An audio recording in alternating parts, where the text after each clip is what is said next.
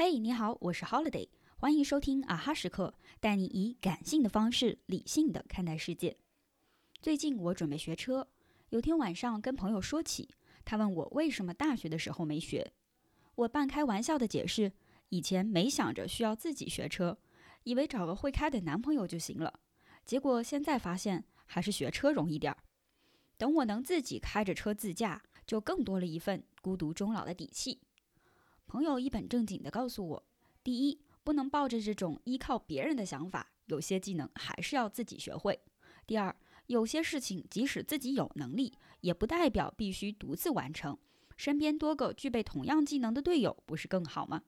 我问：如果我自己会开车了，还要队友干什么呢？他给我举了个例子：这次我下定决心学车，也是因为想做移动小酒馆。如果我是自己开车，就不能喝酒了。但如果有个同样会开车的队友，就可以解决这个 bug 了。这简直一语惊醒梦中人。我突然想到，这其实是很简单的经济学原理。我们每个人都在一定范围内有自己的绝对优势和相对优势，但即使是在具有绝对优势的事情上，完全靠自己完成也未必是最优解。比如在一间杂志社。我们简单的假设，在文字编辑能力上，主编具有绝对优势，小编具有相对优势。难道所有的文章都应该主编来写吗？当然不是。